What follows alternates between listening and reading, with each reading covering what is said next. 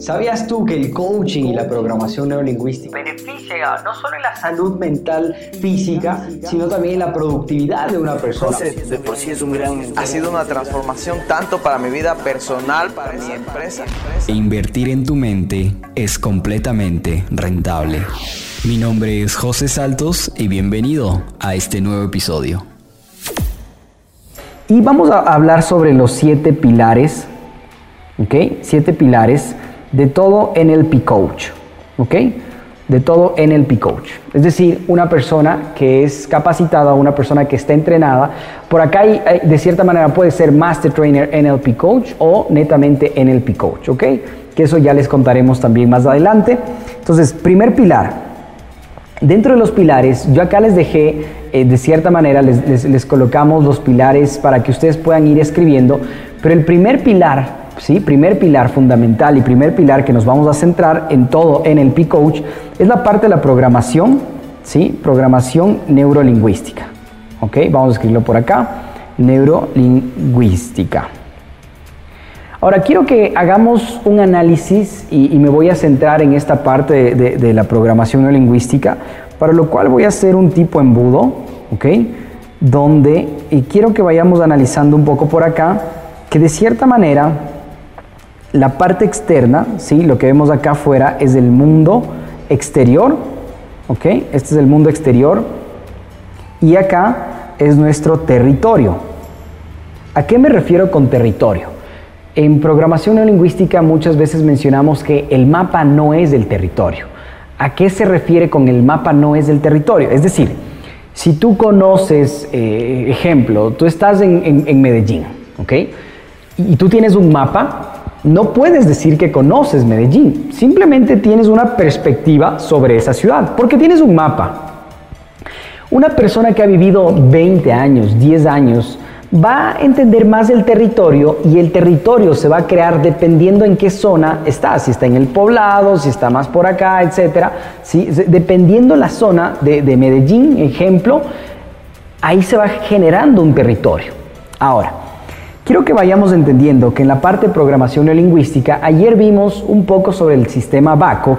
Hay personas que lo dicen BACOG o BAC, cualquiera de las dos es válida. Aquí le voy a poner sistema BAC o BACO, ¿sí? Que a la final resume lo mismo. Entonces, ¿recuerdan lo que les mencioné en la clase ayer, el tema de la caja negra? ¿A qué se refiere la caja negra? Es todo ese proceso que vamos a empezar a generarlo acá para entender la parte de la programación neolingüística, ¿sí? Entonces, en la parte BACO mencionamos la parte visual, mencionamos la parte auditiva, auditiva y mencionamos la parte kinestésica. ¿Sí? Kinestésica. Entonces, viene esa información del mundo exterior, ¿ok? Viene la información del mundo exterior y según eso nosotros vamos a ir filtrando, por eso es este embudo, hasta generar nuestra propia, eh, nuestro propio territorio, ¿sí? Ahora, en la parte visual, auditivo, kinestésico, por ejemplo, personas que al vestirse, ok, voy a dar tips rápidos de, este tipo de personas para que tú también te entiendas un poquito. Personas, eh, lo más fácil de detectar es el tipo de palabras que la persona utilice. Oye, eh, oye, te quiero comentar algo. ¿Sí? Entonces ahí fue muy auditivo auditivo, que fue, oye, te quiero comentar algo, ¿sí? Es, fue auditivo auditivo. Dentro de esto existen visuales internos, visuales externos, auditivos internos, auditivos externos, kinestésicos internos y kinestésicos externos, ¿sí? Entendiendo en esta parte, ¿qué es lo que sucede? Si, es una persona visual interna, utiliza palabras o eh, si quieres descubrir, decodificar el patrón. Esto al principio es un poco complejo porque estás muy consciente haciéndolo. Pero recuerda que el aprendizaje se lo hace consciente y después se viene algo ya de netamente inconsciente. Entonces, como ejemplo acá, miren, eh, una persona que te, quiero decir esto, o, tal vez lo hagas rápidamente en casa, escribe un párrafo o escribe una línea, ¿sí? Eh, un párrafo, no tampoco una línea, sino un párrafo de lo que hiciste en la mañana. Entonces, tal vez vaya personas que digan, bueno, yo en la mañana ah, me levanto. Hay personas muy cortantes, ¿no? Y a esas tienes que decirles, pero cuéntame un poco más detalladas, porque hay personas que dicen, me levanté, tomé el desayuno y me fui a caminar y al trabajo. Entonces, ahí la única parte que metió fue eh, tomé desayuno, o que tomé desayuno es kinestésico porque es de tomar, ¿sí? Es, es un proceso kinestésico tomar. Kinestésico, ¿no? Gusto, tacto, ¿ok? Si, yo digo, no, pues vi el desayuno, me fui a ver el desayuno, es algo mucho más visual. Eh, me levanté y automáticamente se me vino a mí una voz interna que me dijo, tienes que hacer esto, ¿sí?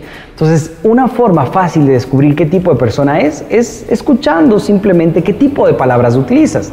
Otra forma de detectar personas visuales, auditivas, kinestésicas puede ser su forma de vestirse. Los visuales obviamente buscan eh, de cierta manera estar muy impecables, ¿sí? Busca muy impecables, no puede estar arrugado, tiene que estar todo muy limpio y, y normalmente cuando se visten lo dicen me vestí porque me veo bien, ¿sí?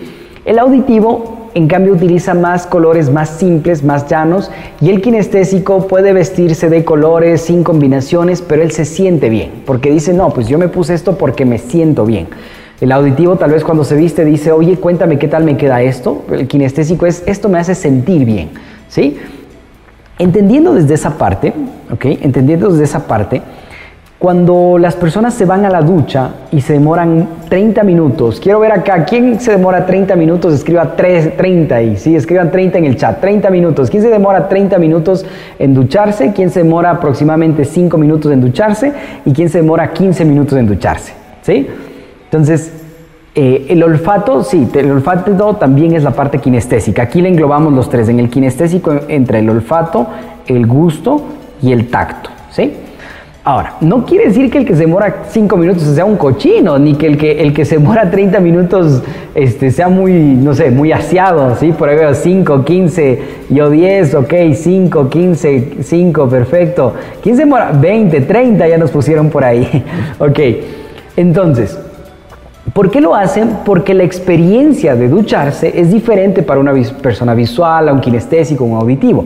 Normalmente voy a hablar en rangos, ¿sí? Normalmente de 5 o de 1, por no ser exagerado, de 1 a 10, a 9 en este caso, son personas más visuales, o de 1 a 10, de 15, de, de 10 a 20 son personas más auditivas y de 20 a 30 son personas más kinestésicas. Normalmente, ¿pueden haber variables? Claro que pueden haber variables. Hay personas que, de cierta manera, su canal más fuerte es uno, pero a la final todos utilizamos todos. Así que no es que, ah, yo solo soy visual. No, todos utilizamos todos, pero hay un promedio que de cierta manera sale algo más kinestésico o visual de nosotros. Una persona kinestésica es de la persona que al saludarte te trata de tocar mucho, dar un abrazo, ser mucho más empático, habla mucho sobre temas de energía, de vibración, de, oye, qué buena energía que hay en este lugar, qué buena vibra este curso. Una persona visual tal vez diga, oye, qué chévere cómo está José acá, la pantalla acá de lo que escribe, ¿sí? Y, en la persona auditiva, pues, oye, está muy bueno el sonido, ¿no? se escucha claro. Entonces, todos esos factores van a influir en cómo nosotros absorbemos la información, ¿sí? Entonces está la parte del sistema representacional. Después viene la parte de las creencias, ¿sí? Que acá como ya lo sabemos, ¿sí? Como ya, ya, ya, ya sabemos y esto está eh, de cierta manera un poquito estudiado, un poco ya topamos las creencias. E, existen creencias positivas y existen creencias negativas. Entonces, según nuestras creencias, el territorio se va a ir conformando, ¿ok? Toda esta información primero entra y todo esto hay un proceso que se menciona como la caja negra hasta generar ese territorio, hasta generar esa realidad de la persona. ¿sí? Hablamos ayer de, ya de la parte de creencias limitantes, positivas, eh, potenciadoras, entre más. Entonces después está la parte de las creencias, después está el tema de los hábitos. ¿ok? ¿Qué hábitos nosotros tenemos? Y los hábitos se van generando desde pequeños, ¿ok?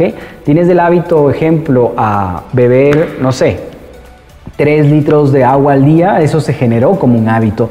Tienes el hábito de leer, eh, tienes el hábito de estudiar, eh, tienes el hábito de ir a jugar algo, tienes el hábito de viajar, todos se van como formando con hábitos. La idea es que ustedes entiendan también que existen hábitos positivos y negativos. Ojo, esto va a ser enfocado siempre a nuestros objetivos, ¿sí? Es decir, si tú tienes el objetivo de eh, ejemplo, poder dictar un seminario, ejemplo de poder, este, no sé, ser más eh, fitness o de poder ganar tanto, yo qué sé. tus creencias y tus hábitos van a influir directamente e inconscientemente, sobre todo, en todo este proceso. ¿sí? Eh, estaba la parte de los hábitos que les, que les mencionaba. Está la parte de la perspectiva, es decir, nosotros, cada persona va generando una perspectiva diferente, es decir, una imagen, una proyección diferente. Vamos a poner aquí un ejemplo, X, Y, Z, ¿ok? Entonces, una persona al jalar toda esta información que viene desde la parte, desde el mundo exterior, va generando una perspectiva de esa realidad, ¿ok? Genera una perspectiva de esa realidad. Y obviamente está la actitud con la cual nosotros, que acá va un poquito más la parte de inteligencia emocional, ¿sí? Direccional, que aquí nos enfocamos un poco ya más en el, ok, está pasando esto, analizo este contexto, pero con qué eh, emociones, con, qué inteligencia detecto esta parte, ¿sí? ¿Cómo lo detecto? ¿Ok? Entonces, eso un poco enfocando en la parte programación lingüística y algo fundamental que también se tiene que tener en consideración son estas, estas tres palabritas, ¿no? Programación, ¿sí? Que viene y básicamente es la parte de organizar, ¿sí? Cómo nosotros programamos, cómo nos vamos organizando acá el, cerebro. Después viene la parte neuro, que en este caso viene el sistema BAC o BACO, no hay problema como lo nombren. Y de ahí viene la parte lingüística, ¿sí? La parte lingüística que es la parte de la palabra, lo que nosotros hablamos. Ahora, muchas veces pensamos que simplemente con hablar mejor, hablar positivo, ya la vida va a cambiar, pero no, necesitamos hacer. Si tú hablas, la idea es que también lo hagas, ¿ok? Entonces, no nos quedemos solo acá, tenemos que ir a programarnos, a organizarnos nuestros pensamientos, nuestras acciones y todo para poder ejecutar. ¿Listo? Segundo punto y segundo pilar que vamos a hablar acá es la parte del coaching, ¿ok? El coaching, como ya les mencionamos adicionalmente, coach es esa persona, ese guía. Coaching es del proceso y coaching es del cliente. Pero aquí lo más importante es las preguntas. ¿Ok? Preguntas. Las preguntas es el arte de la mayéutica que también menciona Sócrates y de ahí nace esta parte del coaching. ¿sí? Entonces, el tipo de preguntas, Sócrates menciona, el tipo de preguntas que uno se hace diariamente, ¿sí? Ese tipo de preguntas va a influir directamente en cómo nosotros vamos a hacer, en qué vamos a hacer.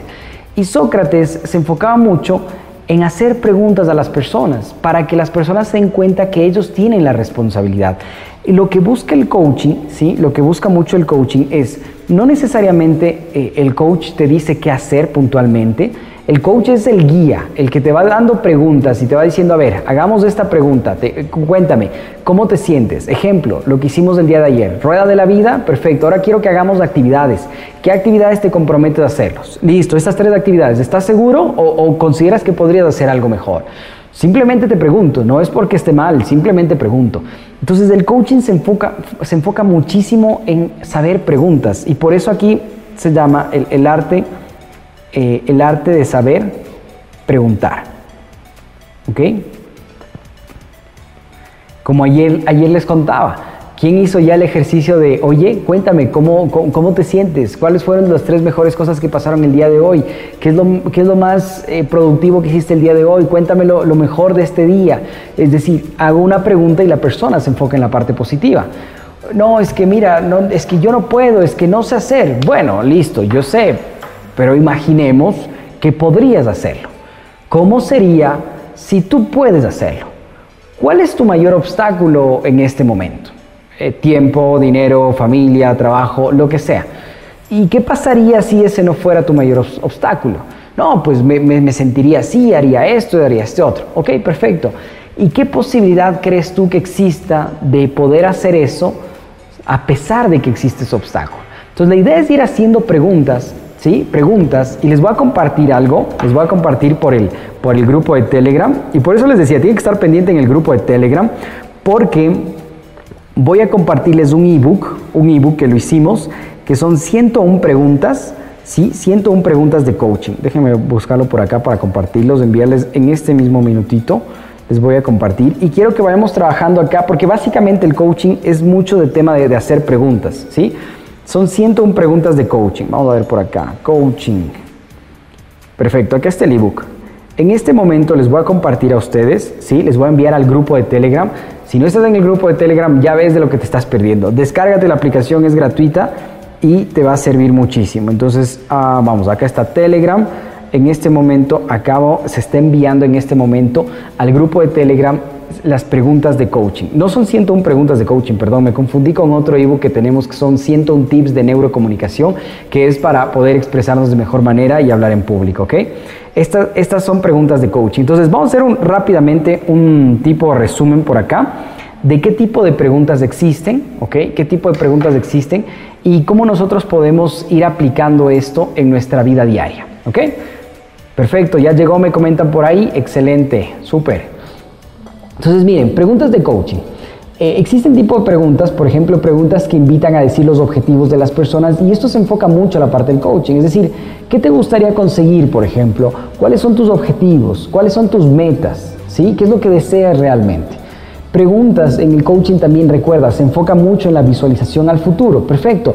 ¿Cómo te ves de aquí en cinco años? Yo quiero hacer una pregunta que me respondan en el chat. ¿Cómo se ven de aquí a un mes? ¿Cómo se ven de aquí a un año? ¿Qué les gustaría estar haciendo de aquí en adelante? ¿Sí? entonces son preguntas que te hago para que generes ese pensamiento y te, tú mismo te vayas dando cuenta, es decir, ok, esto es lo que realmente quiero. Normalmente en la escuela no nos dicen, ok, lo máximo te dicen es cuál es tu carrera, qué es la carrera que tú quieres. Eso te preguntan, ¿no? ¿Cuál es la carrera que más deseas? Pero ¿por qué no nos dicen cuál es el estilo de vida que deseas realmente? ¿Qué es lo que quisieras y anhelas en un futuro? ¿Ok? Preguntas que crean posibilidad. Esas preguntas son, son muy clave. Recuerda que estas preguntas ya las tienes en el ebook, que los puedes descargar directamente. Y es enfocándonos mucho a la parte de, ok, a ver, eh, no entiendo, ¿qué pasaría si, si logras esto? ¿Qué pasaría si puedes hacer esto? ¿Sí? Entonces, el tipo de preguntas, este tipo de preguntas que son posibilidades, ayuda a que la persona que tal vez está con una mente cerrada, oye, ¿y qué pasaría si funciona esto del coaching? ¿Y qué pasaría, por ejemplo, si tú logras ser coach y de cierta manera mejoras tu vida? Y ahí es una pregunta con sugestión también, que puedes hacer ese tipo de preguntas, ¿sí? Puedes hacer ese tipo de preguntas también. Hay preguntas, por ejemplo, para profundizar sentimientos y cómo te sientes específicamente en este tema, en qué parte tu cuerpo está, ¿ok? Entonces, la parte número dos, que es el pilar, ¿sí? Este pilar se enfoca mucho en el tema de coaching, ¿sí? En el tema del coaching, principalmente es el arte de saber hacer buenas preguntas, ¿sí? Esa es la parte del coaching. Después, tenemos el pilar número tres, ¿sí? Que eh, vamos a ver el pilar número 3 por acá, que todo esto lo tienen ustedes eh, directamente, directamente en el ebook, ¿no? Obviamente ahí está vacío para que ustedes vayan anotando lo que les vamos diciendo. Entonces, en la parte número 3, en el, en el número 3 que vamos a topar en este momento, son la parte, eh, todo pilar de todo NLP Coach es la parte de entrenamientos. Pero acá, ¿para qué nos va a servir este tipo de, de contextos? Miren, el, generar un entrenamiento, más que generar un entrenamiento, es hacer que una persona pueda entender lo que nosotros mencionamos y cómo hacemos las cosas prácticas, ¿sí? Entonces, eh, tips en la parte de cómo crear entrenamientos, yo les quiero dar eh, tips puntuales, son ocho pasos, ¿sí? Ocho pasos que, que te pueden servir muchísimo acá. Primero, metáforas. Si tú quieres enseñar algo a alguien, cuéntale una historia. ¿Sí? Storytelling, lo que se menciona acá, storytelling. O metáforas. Si tú quieres hacer entender algo a alguien, hazlo mediante una metáfora, algo, algo simbólico, no directamente. Lo indirecto genera mucho mejor. Si trabajas tal vez con niños, porque tengo coach, estudiantes de nosotros que trabajan directamente con niños, ellos entran a, su territorio, que es diferente al de un adulto, contando historias de cierta manera, temas que le gusten a estas personas. Entonces, contar metáforas ayuda muchísimo para mejorar la comunicación.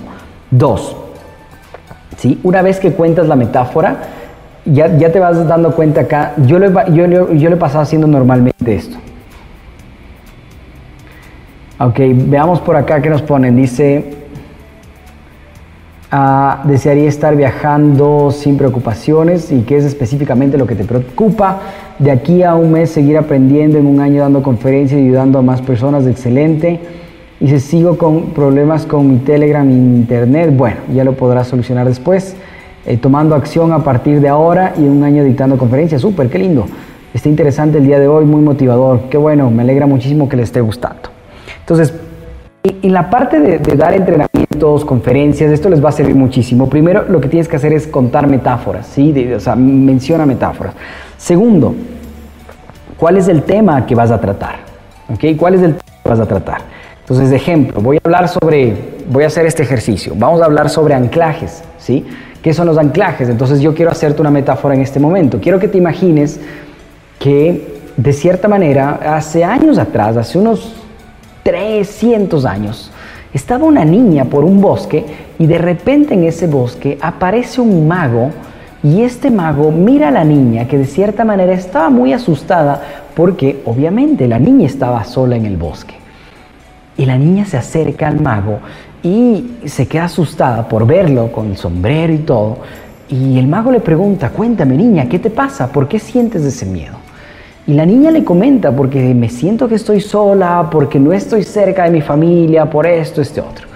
Y el mago le dice, mira, voy a hacer algo para ti. Y saca de repente de la mano, como por arte de magia, un collar. Y le dice, quiero que te coloques este collar. Este collar es el collar de la confianza y la seguridad. Cada vez que lo lleves puesto y siempre que lo lleves puesto, tú vas a empezar a sentir confianza. Entonces le coloca y automáticamente la niña empieza a sentir confianza. ¿Ok? Y pasan los años, pasan los años, y esta niña ahora tiene una nieta, ¿sí? Y esta nietecita le dice, oye, ¿sabes qué? Eh, eh, le dice, abuela, abuela, tengo mucho miedo, no, no, no tengo confianza en mí en la escuela. Y la abuela le dice, mira, vamos a hacer algo, te voy a dar un collar mágico para que tú puedas también tener mucha confianza. Y le cuenta la historia a la abuela. Entonces la niña emocionada se pone el collar y le dice, perfecto abuela, con esto va a tener confianza, sí, mijita. Ahora, ¿a dónde va este, esta metáfora, que es la parte número uno? El día de hoy te voy a enseñar, por ejemplo, sobre los anclajes, que es esta parte, el tema, anclajes. ¿Qué son los anclajes? Y quiero que me hagan ustedes, quiero que ustedes, por favor, me cuenten un poquito ¿Cuándo han escuchado sobre los anclajes? ¿Qué conocen sobre los anclajes? ¿Qué han experimentado de los anclajes? ¿Sí? Y acá quiero que me digas en qué momento tal vez tú inconscientemente has tenido un anclaje. Puede ser, por ejemplo, el olor a pan, el olor a café, ¿sí? O, el ir a visitar en cierto lugar, o tal vez ver algo que tengas tú, un anillo, algo, ¿sí? Todo esto son anclajes. Es decir, una sensación o un estímulo externo, ¿sí? puede ser un estímulo externo que automáticamente genera un tipo de sensación a la persona. Eso es un anclaje específicamente. ¿sí?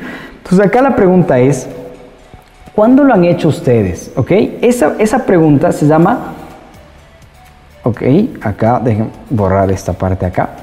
Esa parte de preguntarle a la audiencia o a las otras personas, ¿ok? Ejemplos naturales. Cuando tú vas a dar un tema, sea cual sea el contexto, es importante que las personas interactúen. Por eso yo siempre menciono mucho acá y les pregunto y hago preguntas, por más que estemos en vivo, porque necesito esa interacción. ¿sí? Entonces, ejemplos naturales. Y quiero ver acá en el chat cuándo ustedes han experimentado un anclaje, qué han visto sobre los anclajes. Cuéntenme un poquito todo esto, ¿sí? No superar una pérdida puede ser, no necesariamente, pero si tú, ejemplo, cada vez que veo, no sé, el marcador, me acuerdo de esa pérdida, eso es un anclaje.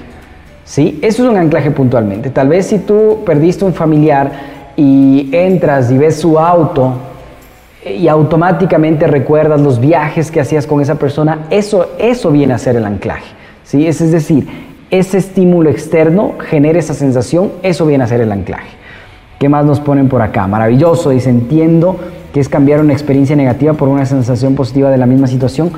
Eso es un colapso de anclas, pero ahorita simplemente vamos a hablar puntualmente de anclajes. Hay mucha información, no tienen idea tanta información que hay de PNL. Dicen, quieren un futuro hacerse una mujer emprendedora y empoderada, ser una líder, tener mi propia escuela de belleza y enseñar a muchas mujeres de emprendimiento. Súper. Olor de un perfume, perfecto. Eso es un anclaje. Los anclajes son objetos o elementos del exterior que nos, no nos dejan ir hacia adelante. No. No, no, no, no. El anclaje no tiene nada que ver aquí con la parte de, de por ejemplo, tú puedes tener anclajes positivos y anclajes negativos.